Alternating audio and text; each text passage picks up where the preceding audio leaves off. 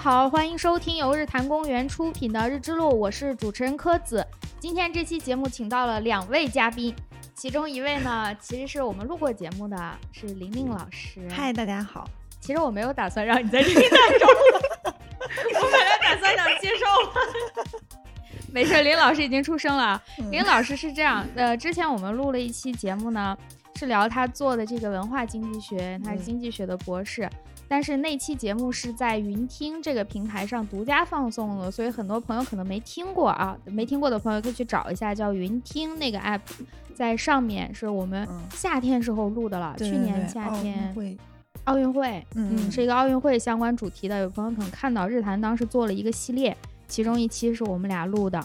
嗯今天另外一位嘉宾呢是玲玲老师的老公王工，对我带着我们家艺人来了。王工也打个招呼吧。大家好，我是年纪轻轻就从科研圈退役的王工。啊，王工 这个声音，他的人设已经给自己立的特别清楚了。戏里了。后面我们会讲一下王工具体做的什么，然后以及他为什么退役了，是怎么回事儿。简单介绍一下啊，王工是中科院的物理学博士和生物学的博后，但是做完博后之后呢，就退役了。像一个运动员一样，哎，最近正好是冬奥，哎，咱俩上次录是夏奥，这次是冬奥，嗯，好巧，待会儿看比赛啊。然后 现在王工呢是在做芯片验证的工程师，所以今天我们主要是请王工来聊一下玲玲老师的研究内容。我们在上次的节目里已经说了，我坐在旁边。他今天主要是个经纪人的身份，一路都在叮嘱王工不要乱说话什么的。王工先跟我们介绍一下吧，就是你博士的这个物理学，还有博后的生物，为什么会这么跳的还挺大的？其实是这样的，当时进入科院之后，我们要以物理学的身份进来嘛，然后我们要选方向。我当时觉得可能做材料比较枯燥，然后 然后做理论呢，我的脑子跟不上，所以呢。然后我就希望做一些，比如说偏生物的歪门邪道，看看能不能够 啊，在一些边缘冷门的领域有所突破。你这是不是得罪了很多同行？对啊，经纪人要说话了，不能禁止拉踩。我没懂，生物和物理怎么结合到一起呢？因为生物它有一些问题，大家弄不清楚，就是还真是有道理。对。然后它就要需要一些借助物理学上的技术，比如说现在很非常火的那个冷冻电镜。哦，啊，对我通过把生物大分子蛋白我把它冻住，然后切片，然后给它拍照，得到那个照片呢，我们做一些还原，就能得到它的一从一个二维的照片得到它的一个三维的一个结构，我们就能知道这个蛋白长什么样子，嗯，它有哪几个功能区域。如果我这个蛋白发生了突变，它哪个地方变了，它可能会影响它和体内一些其他大分子的一个结合，从而影响它的功能。那就是生物学的问题，但是我用物理学的技术去解决。嗯，对，所以我其实就是一个做技术的，然后为生物学家服务。哦，啊，是这样的。对，所以为什么我之后去做了生物学的博后呢？因为我们的技术做完了，但是还服务还没有服务完哦，又加了三年服务期，好像是这样。对，这里补充一个没用的小知识，就是当你需要这个知识的时候，你自然会知道；不需要也就不知道的。就是做博后和做博士不能在同一个单位。嗯，对，是的，就是可以在一个大的。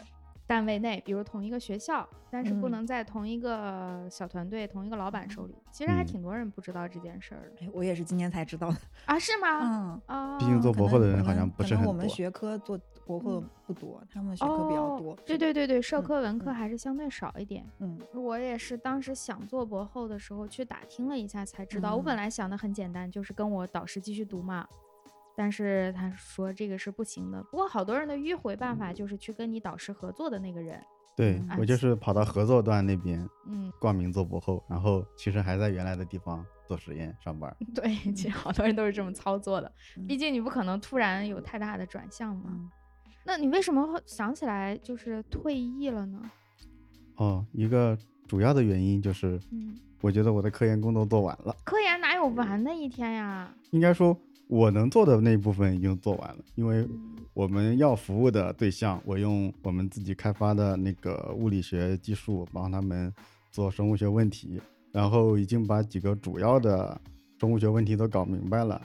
他们现在还需要做生物学的功能实验，比如说细胞实验、动物实验进行一些验证。嗯然后呢，我的进度已经到尽头了，我没有事儿做了，继续在那里就感觉没有什么重要的工作要做了，然后我就觉得，嗯，可能需要换一个方向，就是、嗯或者说做一些自己觉得更有挑战性的工作。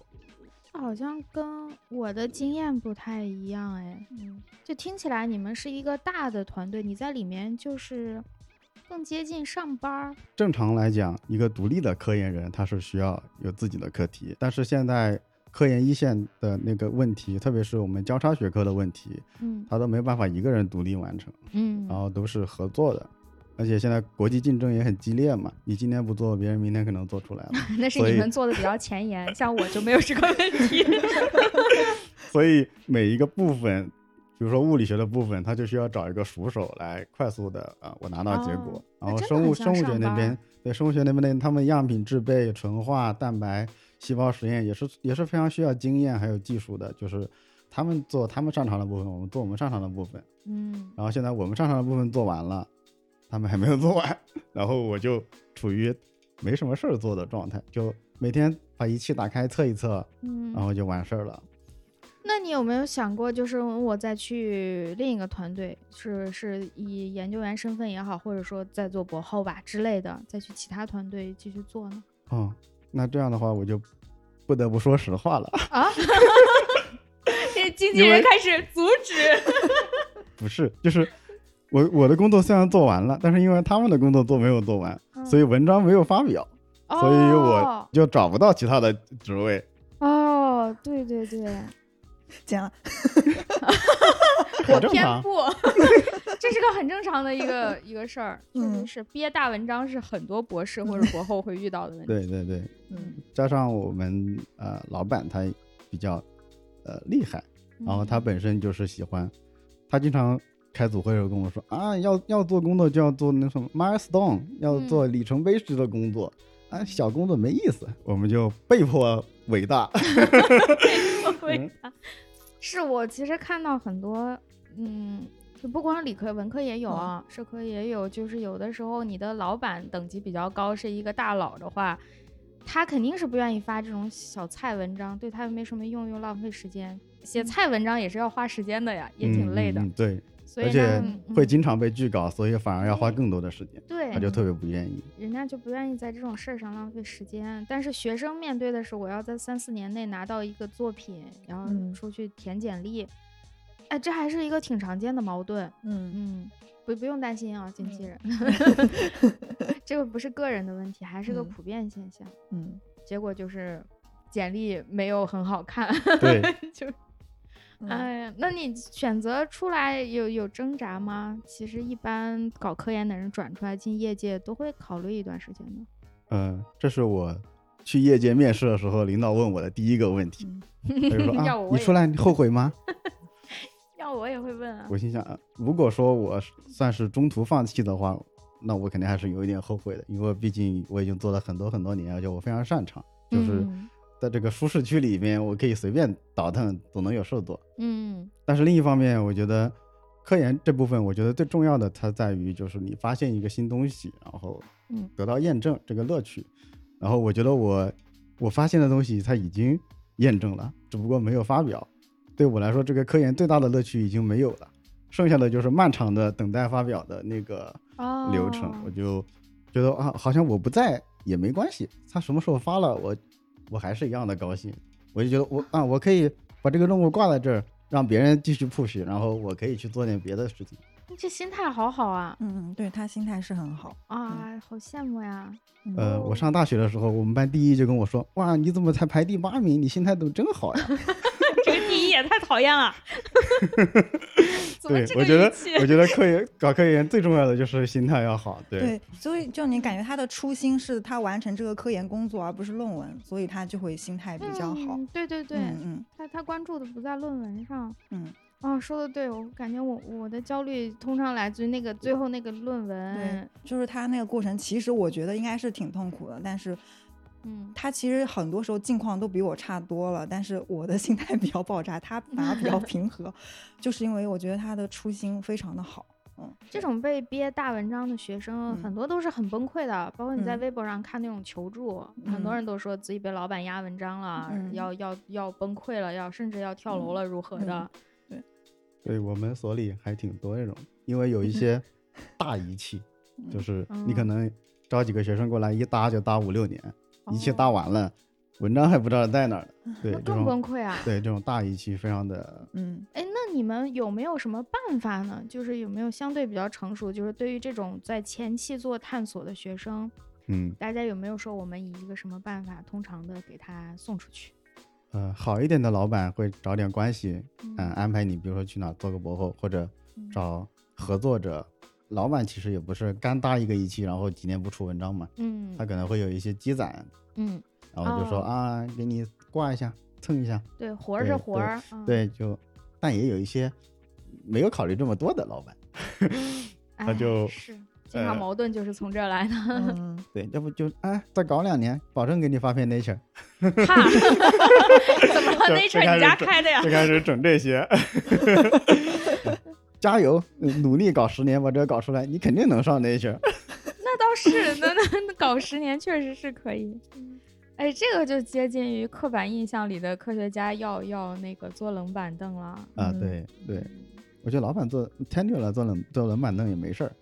嗯，学生确实是你不能这样要求啊，大家嗯，是 是来往前走的，上学是为了往前走一个台阶，对，嗯往前走一个阶段。嗯那你不能没有一个标志性的东西啊。对，所以现在很多导师招学生会问啊，家境怎么样？好，因为你可能一读就没有退路了。好，那可能在你们这种学科吧。我们学科其实也问的，啊哦，，也。问了，嗯，诶，我当时老师怎么没问我？怎么了？啊都问。我当时还很困惑，就是好像老老师们普遍会问学生这个问题，因为我们专业，比如说进高校，其实收入，嗯，对吧？啊、对，如果不进高校，其实我们跟业界的话，可能还不像他们专业，能找到这样的一个出口，还真的是。会被问到。嗯，哎，反正你一旦读博，就和发财这件事情没太大关关系了。就是嗯大概率上来讲啊，我们我走那条路一直没有人问过我这个问题，早点问呀，会不会等到今天啦？哎呀，那你现在做的这个叫芯片验证工程师，嗯，就是，哎呀，芯片现在可太热了，我觉得大家应该都听说过。跟你当时做那个所谓技术的东西有关系吗？算有一点点关系，因为就是我刚进组的时候，我们是买国外的仪器，嗯，然后当时组里可高兴了啊，我们这买了国际上超先进的仪器，嗯肯定能出不少好文章。对，然后用着用着发现，我们总是大概三四个人就轮一台仪器，嗯，就你做两天，一周你做两天，我做两天这种。嗯。然后呢，我就在科院过着做二休五的生活。这三天打鱼两天晒网。，这个让我非常不能接受，我得找点事儿做。然后老板说啊，我们现在做实验，那操作点击什么挺麻烦的，要不你先写个脚本，帮我们自动化一下吧，哦，给你找点事儿做。嗯我好写个脚本，写完之后我去找老板，老板说啊，你真写出来了，那这样吧，我送你去学一学这个软件开发语言，你给我们这个仪器重写个软件吧，我们这样就能自己搭好多好多台仪器了。哦，然后就安排我去学软件。结果你现在就靠这个手艺找到了工作。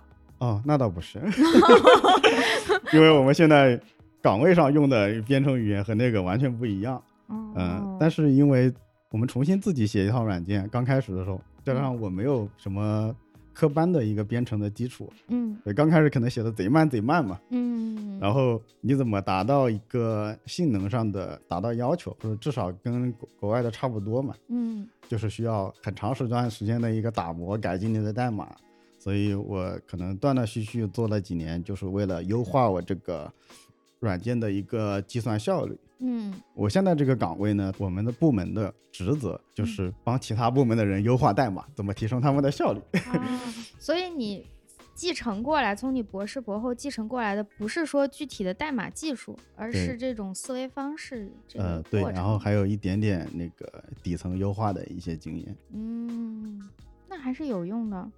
天哪，那就是感觉这个孩子小时候没事儿干，妈妈说你去学个唱歌跳舞吧，最后人家就去走唱歌跳舞的路了，学上完了也没怎么用上，倒也挺好，倒也挺好。看来还是得转码。就是问到就业问题，一律最后就是推荐转码。那你现在为什么叫芯片验证呢？验证是个什么概念？呃，我们可以从科学上开始说，哦就是哦，就是你跟《三体》里面讲的一样，就是你一个科学最重要的是什么？嗯就是不是说我提出一个什么想法，或者我做一个什么实验，嗯而是我有没有一个标准，我做完实验之后，我跟他对一下，看我做的对不对。嗯，如果它符合我的预期，那么我可能这个思路是对的，我证明了一些东西。嗯然后芯片验证呢，就是比如说我设计了一个芯片，嗯它应该具有什么样的功能，嗯然后你得拿给验证的人，验证的人验证一下是不是你说的这样啊，嗯有没有你想的这么好，是一个行业的一个检验标准。哦，相当于你提出标准，应该是工具吧，检它的验工具。形式是工具，但是嗯就是你就是得符合这个标准，它才能够往下面走，它才能够哦最终成为一个产品。嗯，明白了，那就是你设计出这个东西，你不能拿到市场里去，直接丢到市场里去验证那个结果。，对对，哦，是做的是这个。那你先从芯片讲起吧。我发现还是得先聊一下，虽然大家都听说了，看新闻都哦，我们现在缺芯片什么的，但是芯片到底是什么？刚才王工来我家第一件事就把我的电视修好了。我本来开个玩笑，我说我这个电视好像坏了，结果他真给修。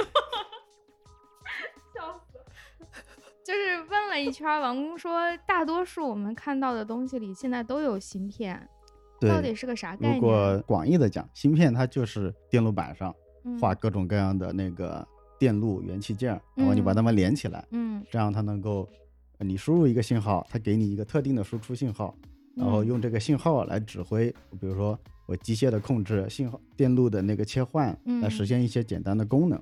这个嗯就是我们初中物理实验做的那个电路图的，复杂版，对。嗯，对对对。那好像就不难理解了。对，然后复杂呢就复杂在它有好几百亿的规模，哦，对它也不是我们物理上书上写的那个平面的，我这么一我要这么一大页纸就画这几个电路，那啥也不用做了，哦，就是它不仅非常的密，嗯，它的布线也有那个间距的要求，如果嗯如果串线，它不就短路了嘛？对对，然后二维的还不能满足要求，因为那个规模越来越大，嗯，它还要拼成三维的，一层一层的，然后上下层哦可能还有连接。哦，现在芯片是立体的啦。对对对，芯片已经是一个立体的。哦，我脑子里还停留在那个广告里的那种芯片，嗯，就一个小小块块儿那样的。嗯那就是我们像我这个录音设备里就有芯片，嗯，电视里也有芯片。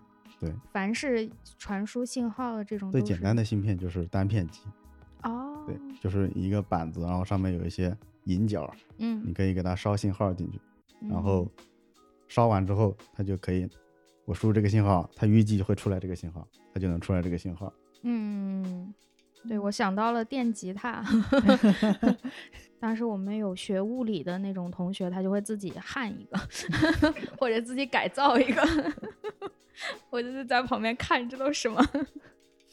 那为什么听起来就很简单啊？这个东西为啥我们会什么芯片短缺呀、甚至芯片大战呀、难做的话，它有几方面的原因，一个嗯是现在市场是全球化的，然后芯片行业它整体又非常的大，大到英特尔、呃苹果他们都嗯自己做芯片设计，嗯然后又大到富士康，这种他们会做代工、嗯，做加工，就是几乎就是每一个呃生态位，它都有最强的一个人在负责。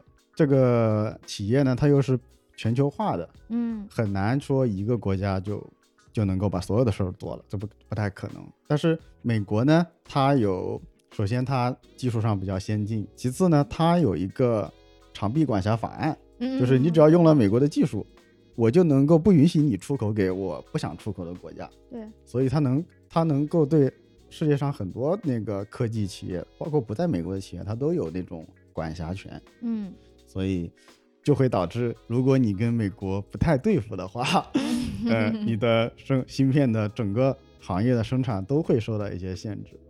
那就是说它形成了一种赢家通吃的局面，对就，只要一个公司，研发出了芯片，然后全球它都可以卖得到，然后通过它这个长臂法案，它都能管到它卖的这些地方。对对，那我们国家是以前没有引起这个重视是吗？就觉得反正我可以买，所以我们自己就没有研发。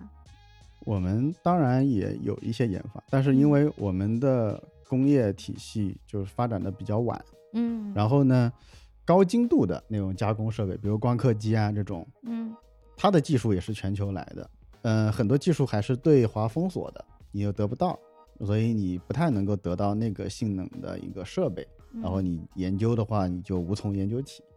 对，特哦特别核心的技术，它甚至是呃不会申请专利的，哦，因为申请。专利你就需要公开。对，要公开啊。那听起来我们就要从轮子发明起，所以很花时间，大家一直就没有选这条路，是吧？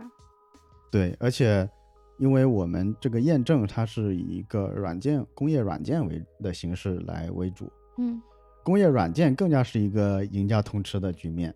哦，就我软件开发出之后，我只要卖授权就可以了。对对对。然后新来的可能要开发五六年，甚至上十年嗯，才能够开发到我的水平。那那他这些年的那个投入就全部是嗯白给。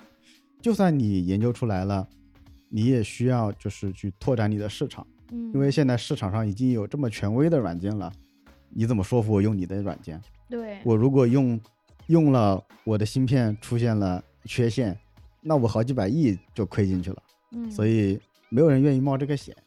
嗯，这个倒是经济学上那个原理，哎，他讲的时候我就想到了，就是，呃，如果你是实体产品生产的话，其实它有一个边际成本，嗯嗯，虽然它会递减，嗯。后面会递增，但是它边际成本一直在，你每多生产一个肯定嗯。要多一点成本，但是。虚拟产品没有这个东西，它的全部成本都在研发上，就无限制的扩张。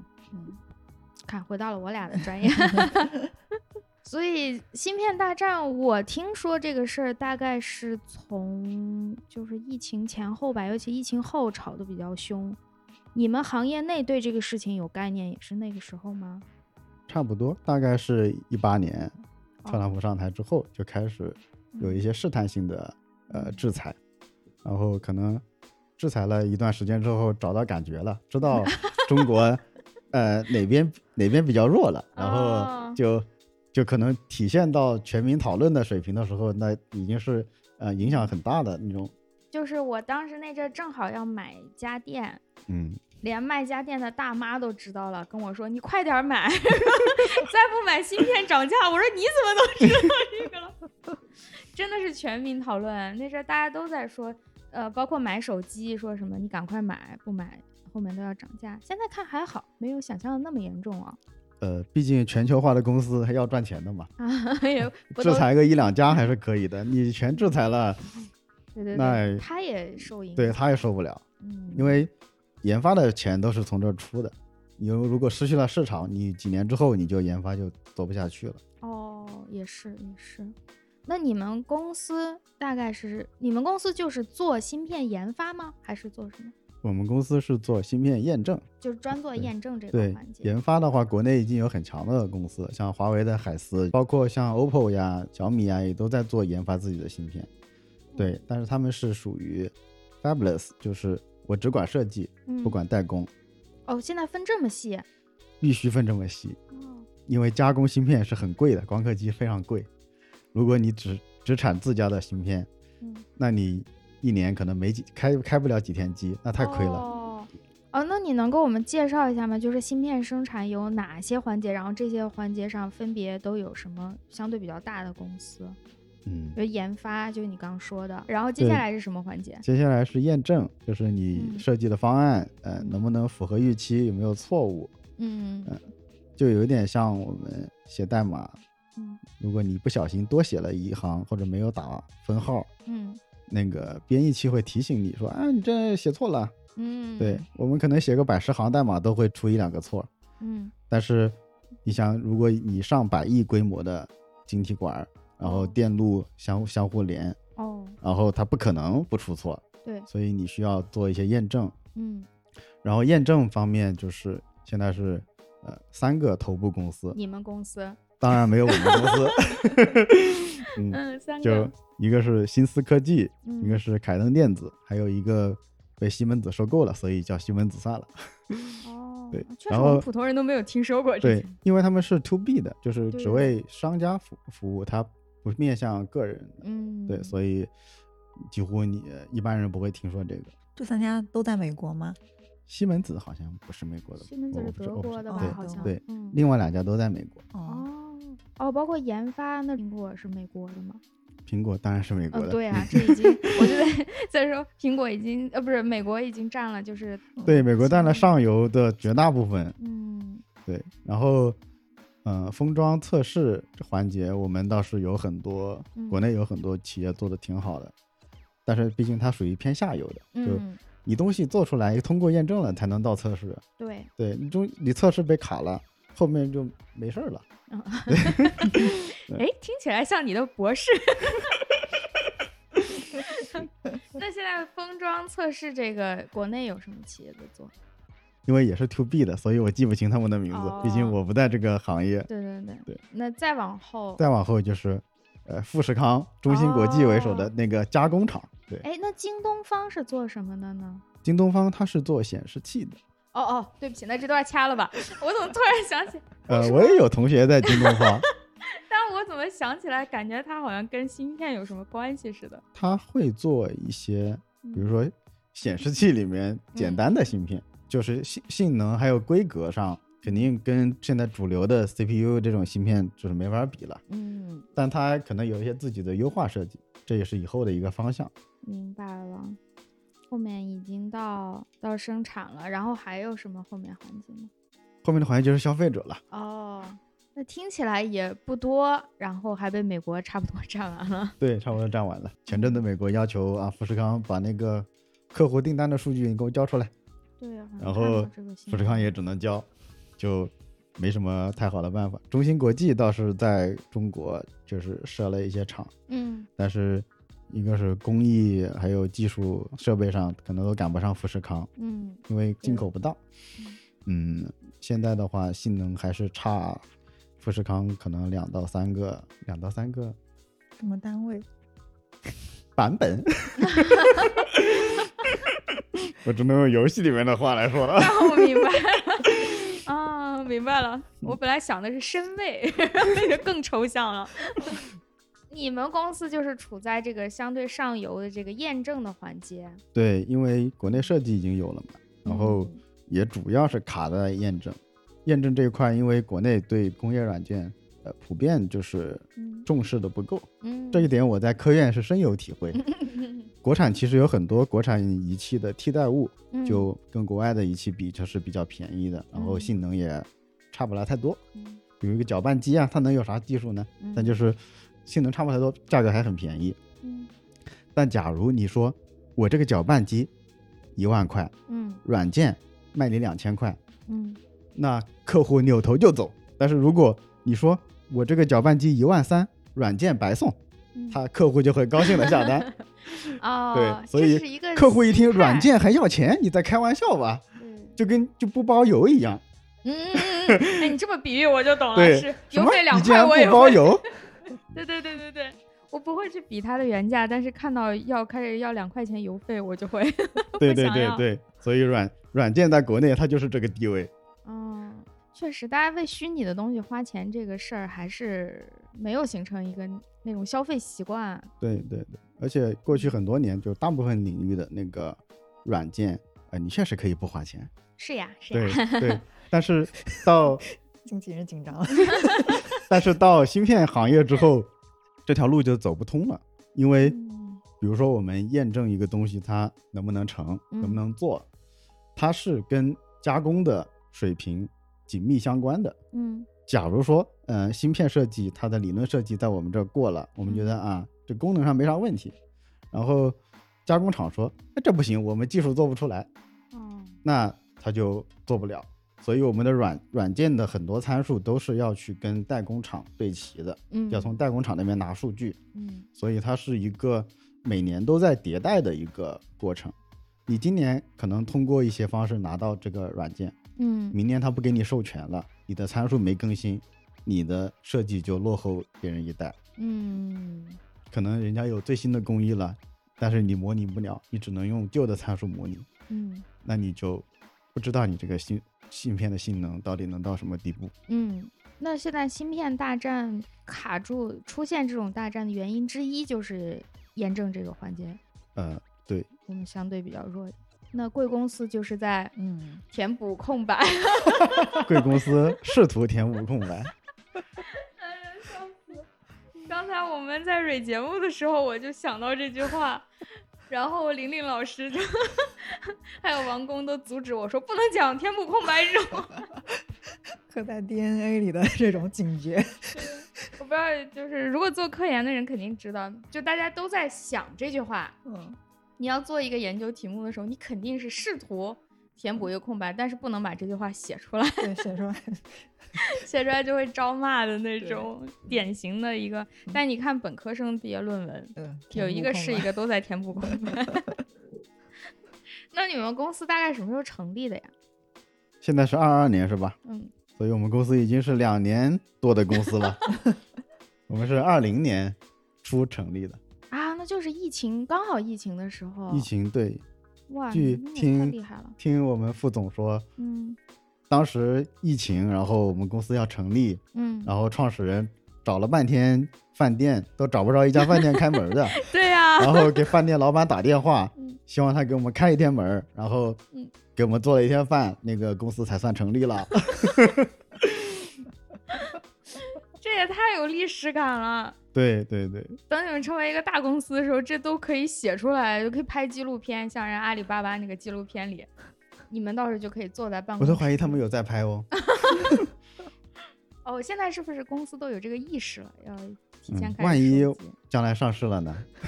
对，等敲钟的时候，你也是初创员工了，你这个算初创员工吧？也很早。算吧，我我来的时候也，我工号还三百多呢，三百出头，哦，你们有这么多员工这多吗？一个哦，就是我们同行业的，就是美国的头部公司，嗯，它的员工都是万人级别的。哎呀，我没啥概念，因为我老感觉软件研发类的公司就相对来说规模比较小，就是相对于加工厂来说，那种制造业它会有大量的工人嘛。对，你们也有这么多人？这也是我一开始很惊讶的地方。我觉得哦一个软件开发人越多，越做不好。哦，容就易乱。软件开发领域有一个很著名的书嗯叫《人月神话》，就是呃一个人十个月干完的活儿，嗯我上十个人一个月能不能干完？嗯他就说这是不可能的。如果人和月的单位成了之后可以互换，那就是神话。哦，呃人月神话是这个意思，哦，有道理啊。十个人你还要让他们之间对，他的沟通成本非常高，对，而且开会对接，然后万一其中有一个人水平有点次，嗯整个团队都会被拖累。嗯有体会。那为什么你们软件公司会这也需要这么多人呢？呃我们软件公司因为它是一个工业化的软件，它的软件管理上会更加科学一点，而且它的就是比如说我们我们有一个大的服务器，嗯，然后我们的那个总的项目代码在上面上跑，然后我今天安排某个人加一个功能进去，嗯。他加这个功能进去呢，他一定要通过服务器上的所有的测试，嗯，他这个代码才能够被呃放进去。所以有一个专门的服务器来就是测这个东西，嗯。这样的话我们就可以，我不需要跟你打招呼，我只要实现这个功能，通过了这个测试，我就代码就进去了。这样的话节省了很多沟通成本，这也是现代的一个软件开发的一个软件带来的一个技术效率上的一个更新。那你们其实就跟制造业的那种流水线上的工人没有太大区别了，嗯，就其实你都是标准化的生产流程，对，但是代码永远会出 bug。还不如工人呢。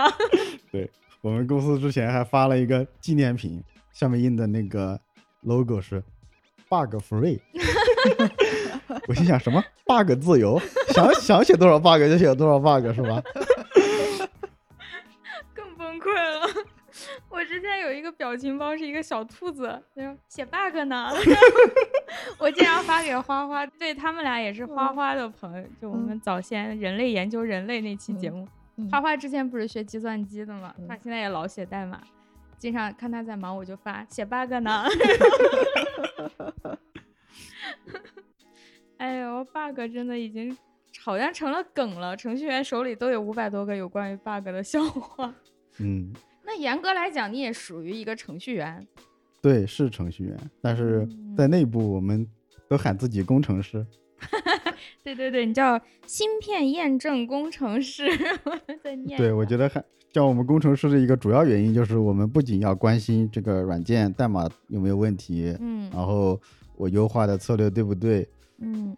然后还要关心这个软件的底层实现，就是到硬件上嗯。它会有一些差别，比如说嗯。软件上我先执行 A 再执行 B，对吧？嗯。但是在硬件上，它通常是一通电，整个并联的信号，整个并联的东西都有信号，然后谁先到谁后到，这个是会影响计算结果的。就你要做一哦个持续的控制，控制谁先来谁后来，然嗯后做一个校验，就就非常的复杂。到这个环节，你们也需要操心呀、我以为对我们也需要操心写写完就可以下班儿了。当然是因为甲方的方案就是芯片设计的方案，他嗯可能一过来，我们说，哎，这个导线接的比那根长，会导致这个信号来的慢。这样的话哦你这个结果可能就不对，或者说有风险，有可能不对，这种是必须要检测出来的。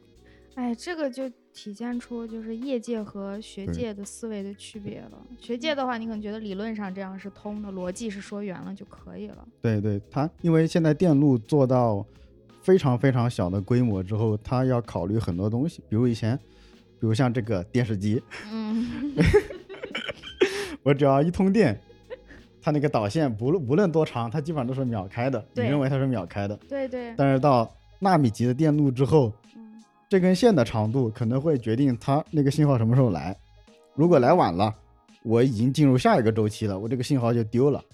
哦，明白了啊，那真的是要考虑很多东西。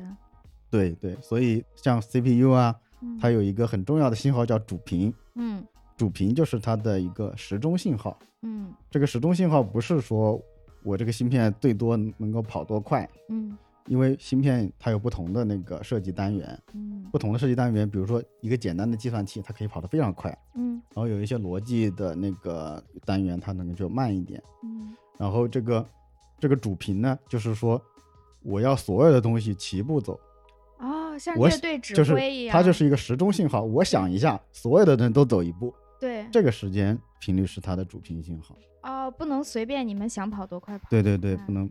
如果想跑得快跑得快，那就可能你的信号来了，我没有接住，嗯然后我就丢了。嗯，哦，这个道理还挺容易明白的。嗯嗯，嗯，也像就是球队里打球的话，肯定有一个人他是其实是在指挥着大家，嗯要串联起来。啊，这后面水好深呀，有点理解为什么芯片。原原来我真的没明白，我觉得以以老百姓的感觉，就是我们国家技术不是已经很强了吗？我们科技水平很高了，怎么会连一个小小的芯片都嗯做不明白，还要跟人家争抢的这种感觉？呃，对，因为芯片，特别是也不能说芯片吧，就说工业软件这一块是一个非嗯。常典型的，就是你工业化进入一定阶段之后，嗯，就人力已经无法胜任了，你一定要嗯。借助那个呃技术来做，然后嗯我们在这方面因为起步比较晚嘛，积累的就不够。那是我们很晚，对二二二零年的一月呀。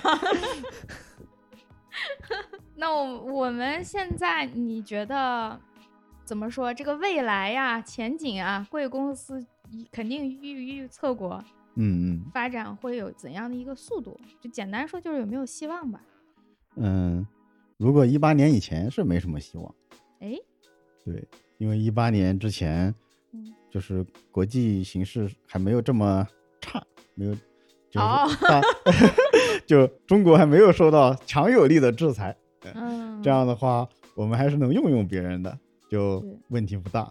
但是现在被强力制裁之后呢，呃往坏了说，我们短时间内可能验证不好用了，或者说嗯。某些头部公司它被制裁了。嗯。但另一方面说，它空出了一个巨大的中国市场，嗯然后总会有新的挑战者出来，就是挑战以前的头部企业。嗯如果没有这个空白的话，你只要做出一点东西，头部企业马上来收购你，你就永远不可能做到一个全面的，就是比较大的规模。嗯但是现在就有那么一丢丢机会。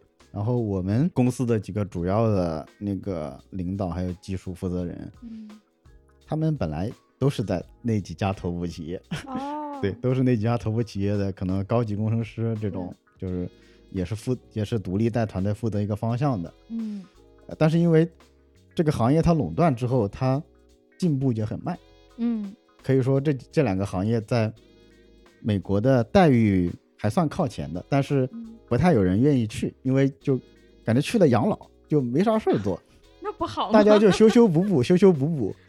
但是这样年轻人他对自我价值的实现他就不满意嘛，就是制裁之后有很多比较年富力强的嗯有有技术、有有野心的人就出来，就是自己创业，然后我们公司也趁机呃嗯揽了不少人，三百多个人呢，现在有多少人了？一共？现在也是三百多，啊，还，没到四百呢。但每天他们群都会欢迎欢迎，就是有新人，哦每天都有新人，嗯正在嗯扩张期。快速扩张。这听起来，你们老板应该是看出这个行业应该还是很有前景的。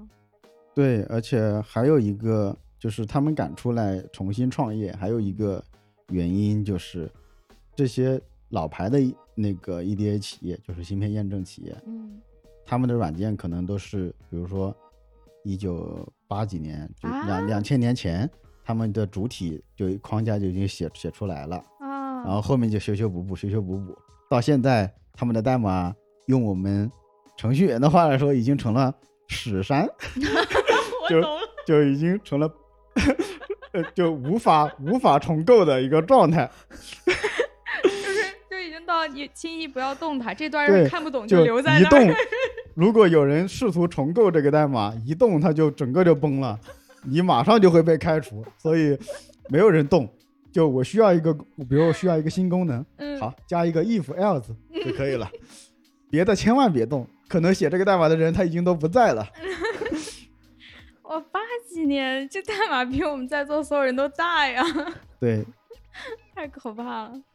所以你们就是觉得也是一个好机会，就是彻底把那个石对，山给它我们可以轻装上阵，重新重构一个，因为功能还有需求我们了解的差不多嘛，嗯。我们也有很多在以头部公司工作过的，嗯，就大致知道怎么实现。然后我们用新的工具，因为现在软编程语言的发展也很快嘛，嗯，就隔几年就会推出一些新的行业标准，然后嗯性能什么的都也都有一些提升。嗯然后我们就通过就用嗯新的、新的编程语言来重写，实现一些新的功能。而且我觉得我们公司的那个格局还是很大的，他不会 他不会想啊嗯，现在头部企业有什么功能，嗯。国内因为没法用，啊，我们也要实现这个功能。对，他们因为他们本身都是在那些企业就是做到一个比较头部的位置，嗯，他会想的是这个行业十年后需要什么，我现在开始做。嗯，对，比如说我们将来要上云，呃，云云平台，嗯，这样的话，而且我们应该是不准备卖软件，不卖授权，我们就卖服务。哦，呃，你有芯片拿来我们这儿儿，来我们这儿算，嗯呃，给你算钱。嗯如果你没有，你就不用花这份钱买我们的那个软件。这样的话，就是一个以现在很多公司其实都这样。你看微软的 XGP，嗯，我就卖会员，你只要买我们会员，里边所有游戏都能玩。对对对，就慢慢的都会转向这种会员制。嗯，听起来很有前景。嗯我觉得你们老板也挺厉害的，这还是需要很大勇对对气的呀。，我们老板其实他做过技术，然后也做销售，算是亚太区的一个副总裁级别的。哦，又重新创业。对，又重新创业。你你你们公司叫什么？我到现在还没有问。我们公司叫新华章，新哎，这是什么给你？U 盘吗？这是我们公司发的纪念品，哎，好漂亮啊！这拿来打广告的。我当时做周边也想过做 U 盘，但是所有人都反对，是的，现在谁还有 U 盘啊？然后 我就没有做。但你们这个真的很漂亮，上面就感觉就是一个芯片的样子，对，当然我们毕竟是芯片验证公司，芯芯片的芯，中华的华，张张文章的章，paper。paper 的章，这个名字起的还是挺好的。一看到华，大家就会觉得，嗯，是一家国内的企业，我要支持它。拿着吧，啊，你是送我的吗？是的，哦，谢谢谢谢，我待会儿送竟我需要贿赂一下主持人。谢谢，我待会儿送你我的那个周边。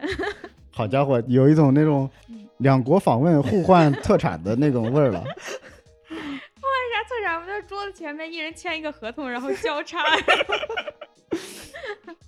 哎呀，现在这种文创也是挺重要的，我发现，它是给你一个实体的东西，以后好像那个那个宣传，比如我口头告诉你，你你口头告诉我说你的公司叫新华章，我可能会忘，但是你这个东西留在这儿的话，我时不时看到它就会记住它。嗯也嗯，挺重要的。嗯，好，记住了。如果如果我们听众朋友里有学，你们都招什么专业的人呀？计算机、电子还有物理，计算机、电子、物理，好，没有我。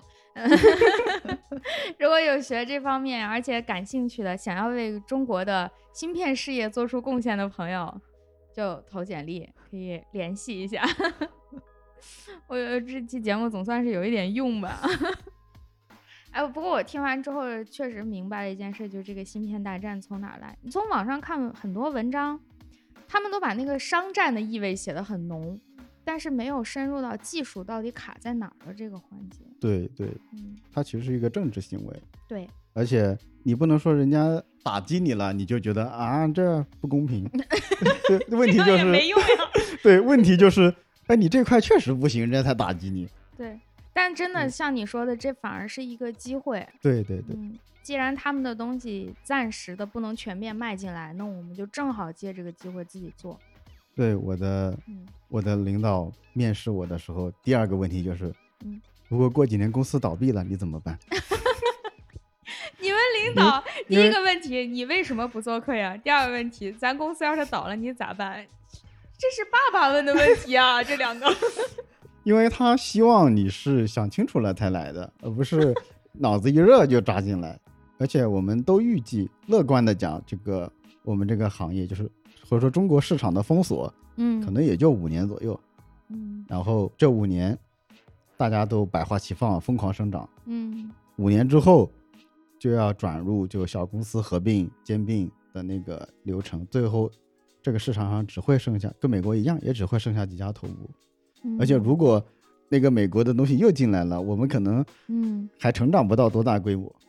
那你们也挺紧迫的，要在五对我们，我们还是挺紧张的，就是开发的那个技术路线也非常多，就是嗯大，所以非常缺人缺人。好好好，新华章啊，朋友们 有一种有带货现场的 上链接。真的，如果听众里有感兴趣，真的是一条路。不要做科研了啊，劝劝你们，还是去做一点实事儿，尤其做这方面的，对吧？这个我觉得啊，对大多数人来说，你要成为一个物理学家，还是路又窄又难，做一点嗯这种实事儿，还是个挺好的一个路。嗯，对我采访一下，你从做科研到进入业界之后，你有觉得心态有什么变化吗？比如变开心了呀，变轻松了？有我有意的在引导了，我已经。确实有。当然是我们俩啊在家吃麻麻香。鲜明的对比。嗯对，毕竟还有一个对照组呢。啊，真的是，尤其是在这个月份，二三月份和一个做科研的人做对照的话，对，我我们家现在是这样的，就是我一直在那边吭哧吭哧搞科研嘛，嗯然后他是上了一天班回来，还要嗯做晚饭、打扫，就是他他就是上了一天班，我回来还要照顾这个家，因为他嗯。其实工作生活是有明确的边界的，他其实过得比我舒服多了，然后每天。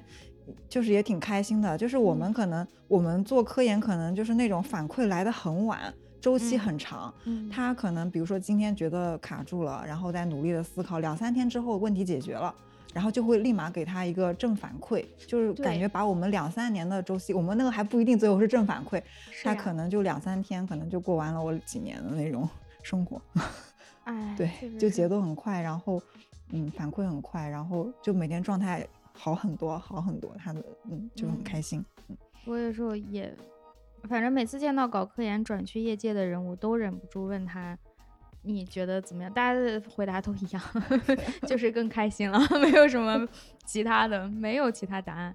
首先，转去业界的人，他肯定也是有了一个路，呃，比方找到工作了，显然他才会去嘛。嗯，所以去了一般也都不会太差。哎，但是像我们这种也没什么可转的，还是踏踏实实写本子吧。三月交了，又是一条好汉。三月到八月时候，太惨了！最近我和玲玲老师已经写到整个人都枯竭了的那种嗯，也不知道自己在写啥。嗯主要就是你做了也不知道这个东西有没有用啊。嗯听人家讲芯片行业，就觉得蒸蒸日上，虽然有压力，但是也有动力。对，而且很具体，能获得得到什么，获得什么，目标是什么。对我去年状态不好的那段时间是，老觉得我做的东西没用。嗯我觉得我就是在纸上谈兵，然后哄自己玩儿，业内嗯的人自己玩儿游戏，然后实际上这个结果对于世界的改变是没有一丁点用的，只是嗯让我混了一口饭吃。那个时候心情就特别差。哦，这里我要插一句，其实我们经常在，特别是做科研一线的时候，它有嗯很多东西就是我做实验觉得这样对，他做实验觉得那样对，嗯，然后呢也争不出没有一个定论。这样的话，你说大家都是实验得出来的，都好像是是真理，嗯，那哪个对呢？所以我们现在不怎么称自己的，比如说我我相信我的这个实验结论，我不说它是 science，嗯我说它是 philosophy，就是 哲学。我我就是我坚信的信念。毕竟我们是 PhD，毕竟你要说 philosophy 也没错。对对，就我做出来的，我坚信我的方法得到这个结论，它是对的。整个科学界也是这样，你你不可能有一个绝对的真理。对，但是我目前在可测量的范围内，我认为它是对的，那它就是有限真理。嗯嗯，有限真理还真是。哎，有怎怎么可能？科研就是众多的人在众多的炮灰时间里吧，不是说某一个人是炮灰，而是你做嗯科研的很多时间是炮灰，然后大家组成了这么一个团体，最终把科学能往前推一点点，嗯，可能就不容易了。但是落到每个人头上，大家就要面对大量的这种炮灰时间、炮灰的嗯脑细胞就这样消失掉了，嗯也没产生什么结果。我经常会几个月做不出一个有效的实验，然后我就说太累了，写会代码吧，学习放松一下。他好歹会给我报个 bug，让我很快知道我做错了。对对对，写论文做实验就是你不知道它啥时候会有结果呀，别人是错的结果他都不会告诉你。嗯，哎，对，这也是如果有本科或者研究生啊之类的同学，我自己那时候也是常问的一个问题，就是问老师，还没开始写文章呢，还没开始做呢，嗯。就问老师，老师，那我这样做行不行啊？到现在我也见到这些学生在问这个问题，我就想起我当年也是这样问，因为咱们在上学期间，嗯。从中学到本科，你其实面对的是一个确定答案的训练过程。嗯你要把书背下来，你要把人家告诉你的知识准确的复述出来。嗯所以你你会形成习惯，就是我提前问这么做是不是对的，确定之后我再去做。一旦转入科研工作，就不要再问这句话了，因为你的老师也不知道这样对不对。还有学生就是生气，觉得老师都不提前告诉他这个事情做不出来，你都没做，老师也不知道呀。老师如嗯果布置给你一个已经知道答案的东西，他才是在坑你。嗯，就这个思维说说起来容易，但是要真把这个思维方式转变过来挺难的，嗯需要很长时间去适应去做一个冒险的、不知道结果的事儿，但是你只能选择去做它，嗯，而且可能三年之后你才知道你失败了。哎呀，太痛苦了。行，今天先聊了一些芯片的事情，其实还想请王工聊一聊生物物理。等到有机会的时候吧，没有敢一上来就聊生物物理，是因为物理学太难了，我很、嗯很怕讲不清楚。这里嗯我要强调一下，现在的生物学更乱、更难，而且很混乱。你这两个领域都很难很难，就是对于我们普通人来说，嗯，很难说在在一个小时内，我们都不知道你在说啥。怎么对你的所谓入门的东西，我们听起来可能都是天书。对我我今天就不讲具体内容了，但是我我进入了那一个生物学的一个小领域里面，嗯就是我觉得为什么我们之所以还能还能做一点这方面的工作，是因为它也是有一个基本的 philosophy 的，就是我相信这个东西它能解释生物学中非常非常非常多的现象，然后我们才去研究这个呃性质。嗯假如我们研究东西非常的具有个体性，比如它在这个细胞里是工作的，在那个细胞里它就不工作，嗯那可能物理学家做不了这个事。哦，太难了。我们只希望找到一些比较普世的那个规律。嗯对嗯普世的规律就是科学问题。我也正在想相同的事。我们两个最近写本子。当说完普世规律的时候，就是揭示规律这个套路，在我脑子里已经就直接一个箭头就打到了科学问题。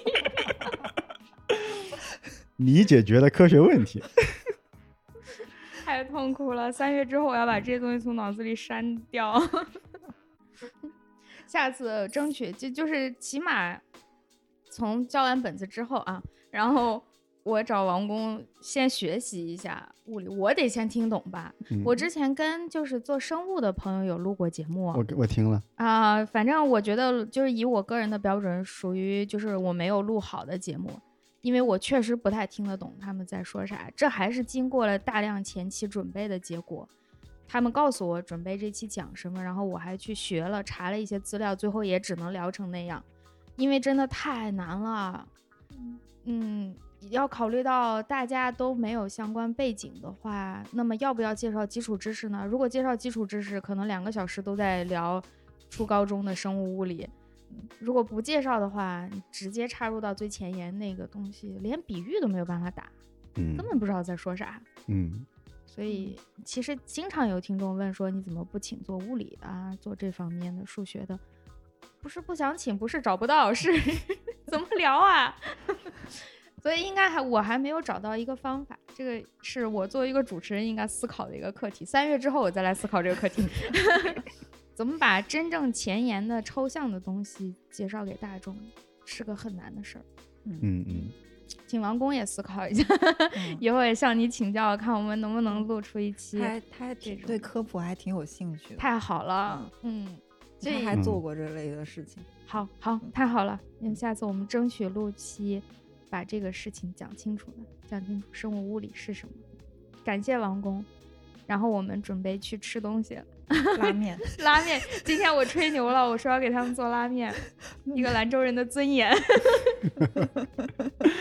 然后我就要开始表演了，我一天都在紧张，主要在紧张拉面这个环节，没有紧张录节目会那。个拉到那个表演的过程？我已经准备配吴亦凡的 rap 了。现在不能配他的 rap 了，已经。哦，他不看娱乐新闻的，啊，真的，比较傲，他比较呃，当然了，他进这个你进爱局子的时候，我们在群里看见了。哎，我前两天看到有一个做古生物老师叫邢立达，你知道吗？哦，真的还挺红的嗯，就是黄晓明和 Angelababy 离婚的时候，哦，邢老师发了一条微博说他俩是一对儿。我在后面评论，我说邢老师，你的信号还在白垩纪吗？离了你才知道，哎呀。嗯，行行行，扯远了。最后，请王工推荐一首歌。我本来说王工，你现在赶快想一下，就是刚刚录节目前，王工说，王工说从玲玲老师录节目起，他就已经开始思考自己的歌曲了。你到底准备了一个什么歌？想了这么久，我本来想整点二次元的，但是觉得我的人设不能塌 所以人设？不能这么说，二次元也很好啊，所以怎么就可以说人自己？哦 哦，你这经纪人还挺敏感的。所以最后决定推荐山冈晃的《Promise》，这个哦，是我知道那个游戏，《寂静岭》的一个片尾曲，对对对，就感觉无论是嗯，科研界还是业界，现在感觉都处在一个恐怖游戏的氛围啊里。对，但是 Promise 就是希望，但是还有一个虚无缥缈的希望，希望我们最终都能走出这个寂静岭。哎，好的好的，谢谢你这个祝愿，虽然觉得有点阴森森的。我想起来那个歌还挺早的，我可能是高中或者大学听的，嗯，嗯，当时就觉得阴森森，没有想到这么多年后，这个歌其实还挺正能量的。好吧，我现在脑子里就已经出现那个封面，就是他在大雾里那个褐色的对对对那张对对封面，哎，但是进入的时候肯定比较阴森，但是这个已经是片尾曲了，就是他走出来的时候一个呃音乐，所以还是比较积极的，我感觉。好，希望我们都能走出科研的迷雾，嗯，嗯，拿到基金，发出文章，研发公司上市，公司上市。我本来还想住院做做出好的验证，结果人家已经打算上市。那是不上市，那钱刷不起啊。我们毕竟还是有一点差距的，跟嗯，头部企业。好，祝你敲钟，祝我们俩拿到本子。嗯好，我去拉面了。这期节目就到这里，我们一起来听 Promise，再见。再见。再见。